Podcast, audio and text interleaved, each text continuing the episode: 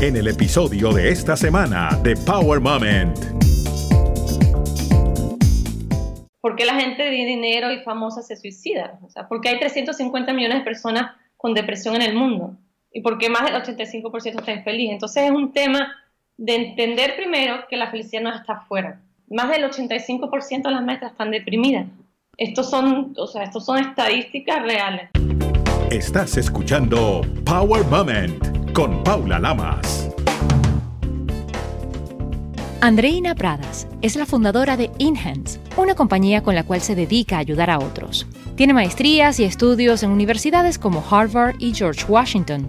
Después de haber trabajado más de 20 años en grandes compañías en el área de recursos humanos, Andreina sintió que le faltaba algo y un buen día decidió buscar la respuesta. Hoy por hoy, Andreina se dedica a guiar y a ayudar a otros a encontrar la llave para abrir la puerta a la felicidad. Andreina Pradas, bienvenida a Power Moment. Gracias, Paula. Qué lindo el nombre de tu programa, qué lindo lo que estás haciendo y qué lindo participar. Gracias por la invitación. Muchos se preguntarán cómo una persona que ha trabajado y que tiene maestría en desarrollo organizacional de recursos humanos ha pasado de estar en grandes compañías a ser la embajadora de la felicidad. Toda mi vida tuve, yo siempre hablo de que tuve como dos carreras paralelas. Obviamente la carrera profesional que me llevó por el área de recursos humanos siempre fui muy exigente conmigo misma y la vida me dio la gran oportunidad de estudiar en universidades excelentes como Harvard, Washington University y otras. Y a la vez tuve trabajo muy lindo. Pero siempre tuve un llamado a, uno, ayudar a la gente y otro, siempre el tema de la felicidad. Lo estudié desde muy chiquita. A los 11 años conocí una tía en España que, que es una persona que estudió mucho, que me dio la oportunidad de entrar en estos temas de, de psicología, de ayuda, de autoayuda. Después estudié psicología y el tema de la felicidad fue desde un principio lo que nos llamó la atención a ella y a mí. Hicimos una conexión muy bonita y al, pasar de la vida ella perdió dos hijos. Y yo siempre dije, si alguien puede hablar de la felicidad después de perder dos hijos y yo no tengo hijos, dije, yo, yo quiero ser una embajadora de la felicidad. Y como que lo decreté, porque aquí estoy, ¿no? ¿Y por qué hago el cambio? Porque sentí un llamado después de trabajar 20 años en recursos humanos y de darme cuenta del vacío que había que no había entrenamiento, ni había desarrollo personal, ni nada en la empresa que le diera ese espacio a la gente para ser feliz. ¿Y por qué la felicidad? Porque la felicidad está ligada a la productividad. Todo lo que yo hablo es científico y más del 85% de las personas, según Gallup, están infelices en su trabajo. Y eso está afectando la productividad de las empresas. El 90% de la población por ejemplo, cuando llega el día lunes, no les gusta un poco, es por eso, porque saben que tienen que regresar a la rutina, que tienen que regresar a la oficina, que regresar al trabajo. ¿Qué es lo que no estamos haciendo bien nosotros primero y qué es lo que no está haciendo bien en general la sociedad y las empresas y las compañías para evitar ese sentimiento de qué fastidio tengo que ir a la oficina? Claro, en mi estudiar de la felicidad me di cuenta todo esto de nuevo científico, que la felicidad, el 90% de nuestra felicidad es interna. Entonces, bueno, las empresas te pueden dar un buen sueldo, un ambiente de trabajo, pero no podemos, primero que la empresa no puede hacer feliz a todo el mundo, porque cada uno ve la felicidad de una manera distinta, ¿no? Y cada uno tiene unas necesidades distintas. Entonces, la empresa tiene la obligación de darte las herramientas básicas, un ambiente sano, pero si tú no eres feliz contigo mismo, contigo misma, no importa lo que te dé la empresa, no importa lo que pase afuera de ti, el adentro de ti, que es tu 90% de la felicidad, si no está bien, no va a haber nada que te haga feliz externamente. ¿Qué pasa? Que la, sociedad nos ha enseñado de que la felicidad está afuera, en lo material, en las relaciones, en, los títulos, en, las carreras que tengamos. No digo con eso de que eso no es importante, eso es muy importante y nos agrega felicidad, pero solo el 10%. Y si lo pensamos, si lo vamos viendo y como lo hago yo con mis clientes, ir paso a paso a entender ¿Qué te está haciendo infeliz? Y, siempre es la parte interna. La mayoría de mis clientes son gente exitosa, con dinero, con familia, con salud. ¿Por qué la gente de dinero y famosa se suicida? O sea, porque hay 350 millones de personas con depresión en el mundo. ¿Y por qué más del 85% está infeliz? Entonces es un tema de entender primero que la felicidad no está afuera, está dentro de ti. Entonces yo con mi programa hago un enfoque individual voy uno a uno en mis siete pasos con la persona y a la vez trabajo porque tengo todo este conocimiento de recursos humanos me enfoco en lo que la empresa necesita. Si la empresa necesita trabajo de equipo o liderazgo, entonces ahí hacemos un trabajo también con el equipo completo, con la empresa completa. Pero primero hay que ir a la persona. Yo creo que es importante a este punto definir qué es la felicidad, porque hay muchas personas que pueden tener diferentes conceptos con respecto a esta palabra. Todo el mundo me pregunta qué es la felicidad y yo respondo con una pregunta, ¿qué es la felicidad para ti? Para mí la felicidad es una decisión. Es una decisión que yo tomo todos los días de mi vida, porque yo estoy hablándote aquí de la felicidad, pero como tú soy una persona que tengo pensamientos, que tengo momentos difíciles en mi vida, que tengo que pagar cuentas, que estoy viviendo este mundo, que estamos ahorita con todo lo que está pasando. Entonces, la felicidad yo la decido todos los días. Entonces es una decisión, porque hay mucha gente que me dice, bueno, la felicidad son momentos. ¿Y qué pasa cuando estás pasando la mal? Cuando tienes un momento en tu vida que dura cinco años mal. Entonces, he conocido mucha gente que a pesar de lo malo que pueda estar pasando en su vida, logran ser felices. Que a pesar de lo que ha pasado en el pasado, logran ser felices. Ahí se comprueba una vez más que la felicidad es una decisión y es interna. Dicen que hay personas que tienen esa capacidad de resiliencia más que otras, pero que al final del día todos la tenemos. ¿Cómo podemos hacer de repente para cambiar ese switch para, para que una persona que está todo el tiempo con pensamientos negativos, pero tú no eres esa persona y quieres ayudar a alguien más, ¿cómo puedes hacer? Gracias por esa pregunta porque es tan básica. Yo le digo a la gente, no hay límites para la felicidad. ¿Qué pasa? Y lo dice la ciencia, 90% de nuestra felicidad, la, felicidad está dividida de esta manera. 50% es genético. Quiere decir que si tenías un papá, una mamá que tendía a ser depresivo, puede haber una, un chance de que tú tengas parte de esos genes. 40% son los pensamientos y tu manera de ver la vida. Solo el 10% es lo externo, como dije. La ciencia ha comprobado que cambiando y trabajando tus pensamientos, tú puedes alterar la genética. Eso es lo que hace el 90% que hablé.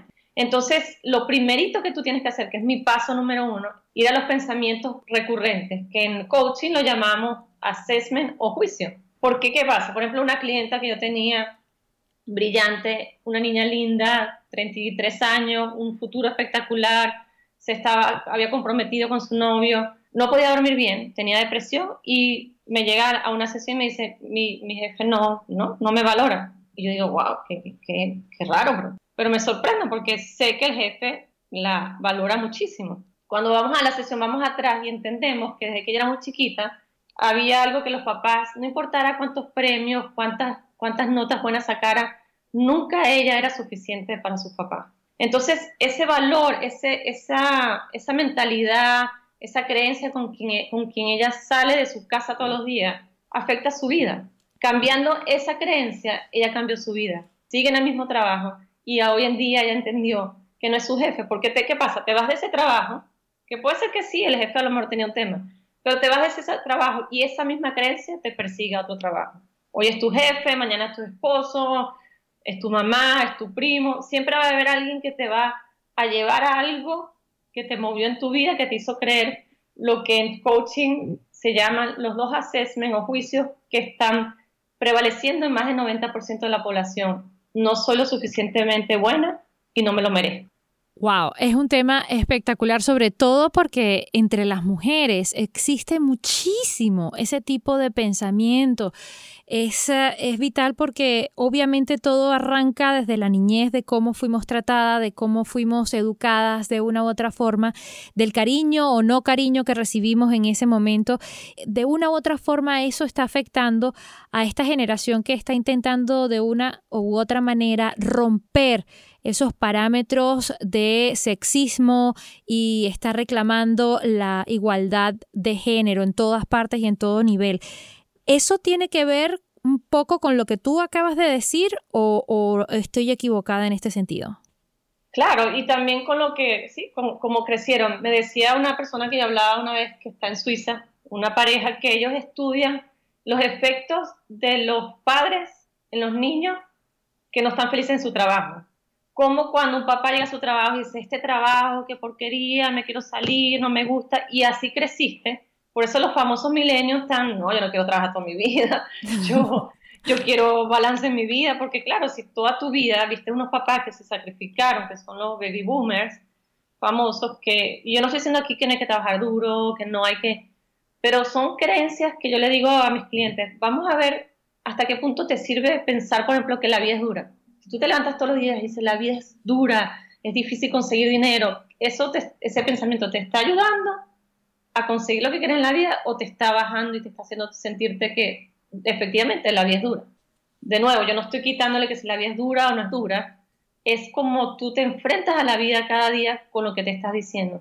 Y si queremos ir un poquito más allá, está comprobado cada vez más y más, y esto yo lo hablo con neurólogos, científicos, médicos, y me emociona muchísimo cómo cada vez más se está estudiando el tema energético, cómo se está comprobando que somos energía.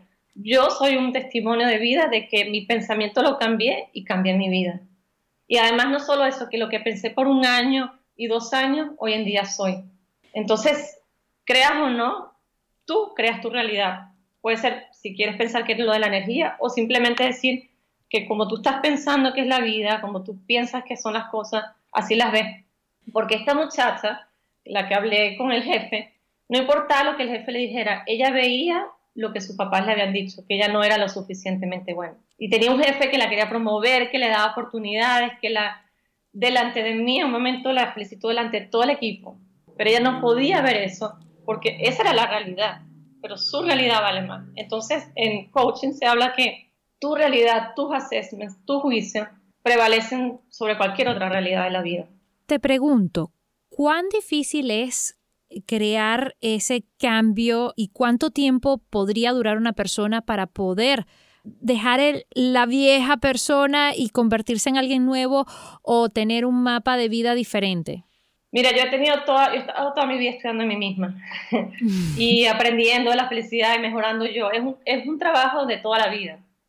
Ahora, yo me propuse, y creo que, que, lo dije tan fuerte y lo sentí tan fuerte, yo me propuse crear un programa que las personas vieran un cambio y un efecto casi que inmediato. Y lo digo con muchísima responsabilidad, que yo he tenido personas, y lo más impresionante me pasó la semana pasada con una persona que ni siquiera hicimos una sesión formal, y en una llamada ella me dijo, Andreina, no solo me quitaste una dolencia física, porque bueno, el tema energético que lo he ido trabajando y hemos llegado a esos temas, y, quiero decir aquí muy seriamente, no soy doctora, ni soy psiquiatra, ni psicóloga, pero he, llegado a, trabajar dos cosas, la parte racional de coaching con distintas herramientas y la parte energética.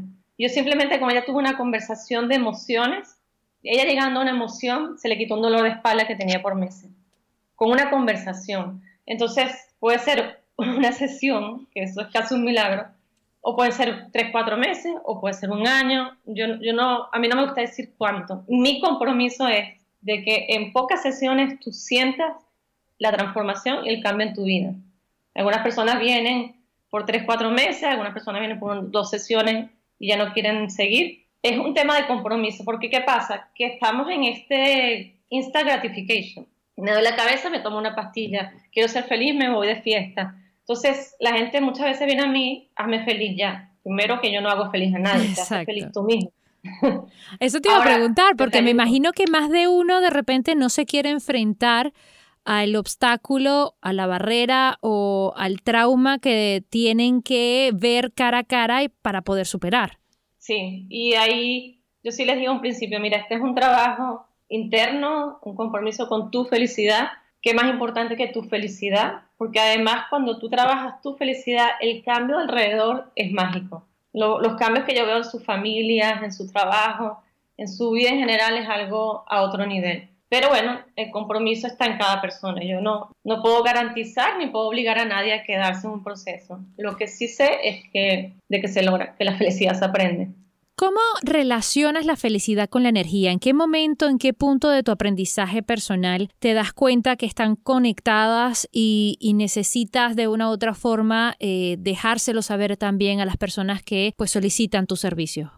Yo tengo ya casi seis años estudiando Reiki Suyo, que es una práctica de Corea que se basa en, la sanación que entre en las manos y los pies, pero tenía un miedo muy grande porque ya el tema de hablar de felicidad a mí me me interesaba mucho ser seria con el tema y que la gente lo creyera y lo viera con el tema de productividad. Nunca tuve la intención de mezclar las dos. Y fue en una sesión con una ejecutiva en su oficina Era la primera sesión y yo empecé a sentir la necesidad de comunicarle que yo hacía Reiki. Con todo el miedo del mundo, pues dije, bueno, esta señora a lo mejor va a pensar de qué me está hablando. Mi sorpresa fue de que ella había probado una vez y quería probar conmigo. Lo que pasó de ahí en adelante cambió mi vida para siempre y me di cuenta que yo tenía que mezclar todo. Eh, de hecho, creé un programa de bienestar para las empresas basado en cosas naturales, porque la mayor adicción en este país son los antidepresivos. Nuevamente, 350 millones de personas están deprimidas en la actualidad. Entonces yo siento una necesidad de irme hacia lo, hacia lo natural, hacia lo, menos invasivo en la persona. Y bueno, y lo mezclo, lo comento desde un principio a las personas, mira, este es el espectro de lo que yo hago. Si la persona no quiere probar nada energético, simplemente nos enfocamos en mi programa Los Siete Pasos, lo hacemos con coaching, yo tengo una plataforma en línea y la persona va haciendo el trabajo de esa manera. Te puedo decir que el 100% de mis clientes ahorita hacen las dos cosas, eh, siempre tienen una apertura. Lo que tú de decir es, es obviamente un reflejo de lo que vivimos día a día acá en Estados Unidos. Eh, las farmacéuticas tienen acaparada prácticamente este problema y esta situación y lejos de atacar la raíz, atacan o ponen pañitos calientes a la situación en lugar de atacar la raíz como tal. ¿Cuál sería la base? ¿Qué deberíamos nosotros prestarle atención? ¿Qué deberíamos decirle a los niños para evitar que continúen estas generaciones aumentando los problemas mentales, aumentando los problemas de depresión y aumentando el consumo de eh, medicamentos innecesarios en este país. Claro, esto es un tema que puede ser muy controversial. Yo trabajé en el tema de salud casi ocho años y ahí fue donde me di cuenta que yo tenía algo que ya hoy en día es mi misión de vida. Estaba en un sitio donde el sistema las estaba obligando a que certificáramos los psiquiatras a darle antidepresivo a los niños de 2 a 6 años. Ahí yo me pregunté cómo un niño de 2 6 años, de 6, de 2 años, se deprime. O sea, ¿cómo, ¿qué estamos haciendo? ¿no? Y yo, no, de nuevo, no soy psiquiatra, yo no estoy aquí para juzgar un sistema u otro. Eh, lo que me he dado cuenta es que es, es el, el pañito rápido, ¿no? Porque estamos rápido por la vida.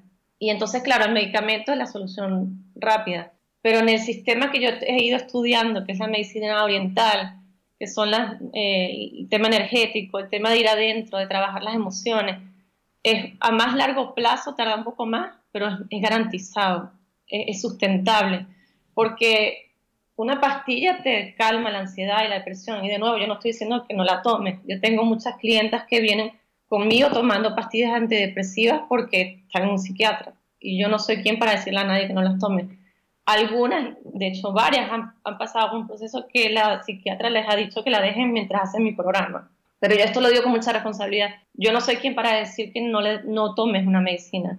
Pero veo que en el sistema educativo también, por la presión de las maestras, dicho por maestras que me, que me dicen, mira, mira, el sistema me obliga a reportar al niño para que le den una pastilla.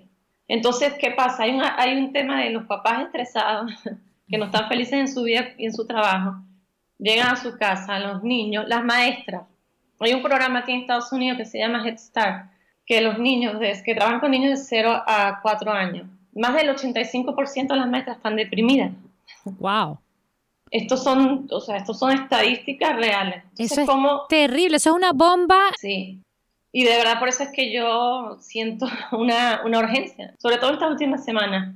Y digo, es una, para mí es una urgencia y no soy ni mamá. y el sistema no está permitiendo que hagamos algo distinto. Entonces, claro, tienes unos papás que el 85% no están infelices en su trabajo, la maestra está deprimida y el niño la solución es vamos a medicarlo.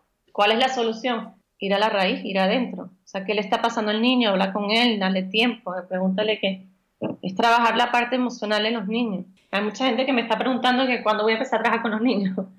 Te digo una cosa, es impresionante porque sobre todo en estos momentos que estamos viviendo a nivel mundial, es cuando estamos yo creo que prestando atención a ciertos temas y a ciertas problemáticas que de repente antes por el día a día le poníamos esos pañitos de agua caliente para taparlos por un ratito, en el caso de estos niños que, que están siendo medicados porque se deprimen a los dos años, una cosa increíble, bárbara que es lo que está ocurriendo acá, y que las maestras tengan este problema y no se esté atendiendo tampoco es perdonable en ningún tipo de, de sistema, de lugar o de, o de sociedad porque no le estamos prestando atención a lo que realmente es importante, que son los pequeñitos, que es el futuro, no solamente del país, sino del mundo y de nosotros como existencia de ser humano, ¿no? Es nuestro, nuestra extensión. Así que es, estoy con los pelos de punta hasta cierto punto con el tema. La idea es que seamos felices con este podcast, no nos deprimamos. Por favor, por favor. No, no, no, para nada. Pero justamente... Yo creo que estamos haciendo un despertar con este, con este tema, lejos de, de, deprimirnos.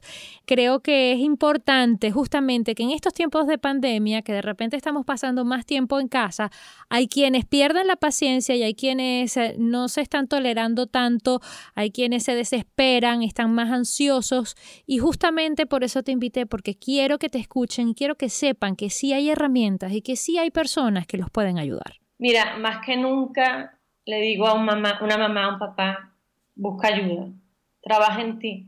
Si tú sanas, sanan tus hijos. Si tú no, no, sabes cómo abordar a tus hijos, me lo dicen mamás todos los días, amigas. De nuevo, no trabajo con niños, pero trabajo con las mamás y los papás. Tengo una hermana que es maestra. No le podemos pedir a una maestra ahorita que atienda el problema. Primero que es un problema del sistema. Y no es solo en Estados Unidos. Tuve la oportunidad de viajar a España el año pasado y el problema está bastante casi igual de grave. Wow. Una maestra ahorita está tratando de descifrar qué va a pasar con todo esto. Todo el mundo está como en crisis. Entonces lo que yo le digo a la gente, yo he tenido ayuda en mi vida. Eh, a veces las mismas culturas hacen ver que buscar ayuda es para débiles o, o es que estás loca. No, es que necesitamos ayuda. Necesitamos apoyo en estos momentos porque para una mamá y un papá es muy estresante ahorita también. tener a los niños en sus casas eh, no es fácil. Y vamos a estar así por un tiempo más. Este, estos momentos no van a ser por unas semanas o por unos meses. Lamentablemente esto es una pandemia y el que sabe el significado de una pandemia sabe que esto no va a ser cuestión de días o semanas, sino que vamos a tener unos cuantos meses por delante todavía. ¿Qué consejos nos puedes brindar en este momento para manejar lo mejor posible este tiempo y para que de repente nos ayudes a reflexionar y encontrar dónde está el problema? Ahora, una vez que uno identifica dónde está el problema, la pregunta sería, ¿cuáles son los pasos a dar? Claro, lo primero es trabajar en ti y, empezar por decir, voy a buscar tiempo, me voy a dar el tiempo de trabajar en mí. ¿Cómo trabajamos en, uno mismo donde hay un, o sea, el otro día hablaba con una amiga, tiene gente en su casa que les tocó, con las que no quisiera convivir tanto y le está tocando convivir, tiene dos niños, dos niños pequeños. Obviamente decirle a ella, trabaja en ti es como casi un chiste, ¿no? Entonces yo lo que le decía a ella es, dentro de ese caos, busca un espacio en el día para hacer algo que te haga feliz. Sea un minuto, sea dos segundos. Empieza las mañanas, por ejemplo, con gratitud. Agradece de que estás vivo, viva, de que si estás oyendo este programa es porque tienes un teléfono, una computadora, tienes un techo donde vivir lo más seguro, que no te ha dado la, la enfermedad, que estás en tu casa sana y salva, lo que sea que te esté pasando bueno, empieza por agradecer. Nuevamente la ciencia ha demostrado que el efecto en el cerebro de la gratitud es igual, o sea, cuando tú tienes un acto de gratitud, hace en el cerebro lo mismo que hace una pastilla de Prozac que es para la, para la depresión. Entonces, gratis puedes ayudarte a mejorar tu tristeza, tu depresión con gratitud.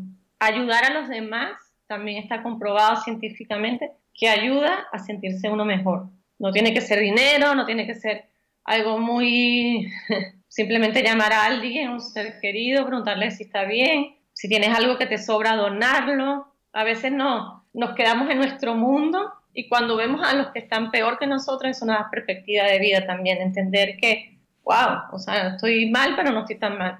Entonces, uno, agregar un hábito, así sea gratitud, voy a hacer yoga dos minutos, me voy a meter en el baño, cerrar la puerta con llave y respirar profundo, respiraciones varias veces, si puedo hacer una meditación, lo que sirva para ti. Yo, yo no le digo a una persona, hay gente que me dice, yo no sé meditar y no me, no me llega a meditar. Entonces haz algo, una cosa, no te pongas 100 cosas, pero mañana empieza con una práctica, el tiempo que sea real para ti y empieza a hacerlo. En la medida que tú cultives tu felicidad y tu bienestar, los que están alrededor tuyo van a, sentirse mejor. Porque una mamá en crisis es un niño en crisis. O sea, más en estos momentos, que estamos todos encerrados, que estamos conviviendo tanto, el estrés de los papás no están percibiendo los niños. Sin duda alguna, este ha sido un power moment para nosotros, Andreina, y queríamos saber cuál ha sido tu power moment en la vida. Mi power moment es cada vez que alguien me dice, soy más feliz, gracias por ayudarme. Me comprueba cada día y, y hemos hablado de cosas difíciles hoy, de realidades fuertes, pero cada día me llegan cosas que las he empezado a llamar milagros de la vida. Cada día veo a alguien que se siente mejor, que encontró un camino, un propósito de vida. Entonces, para mí, mis power moments son cuando mis clientes me dicen, soy feliz. Muchísimas gracias por tu tiempo, por tu honestidad, por tu buena vibra, por esos mensajes tan importantes que nos acabas de dar y por supuesto, por de una u otra forma enseñarnos la llave a la felicidad. Gracias a ti, Paula. Que sean felices siempre de todo corazón se los deseo. Recuerda seguir a Power Moment en las redes sociales, arroba Power Lamas, en Twitter e Instagram y en Facebook, Power Moment with Paula Lamas. Esta es una producción de GGSI.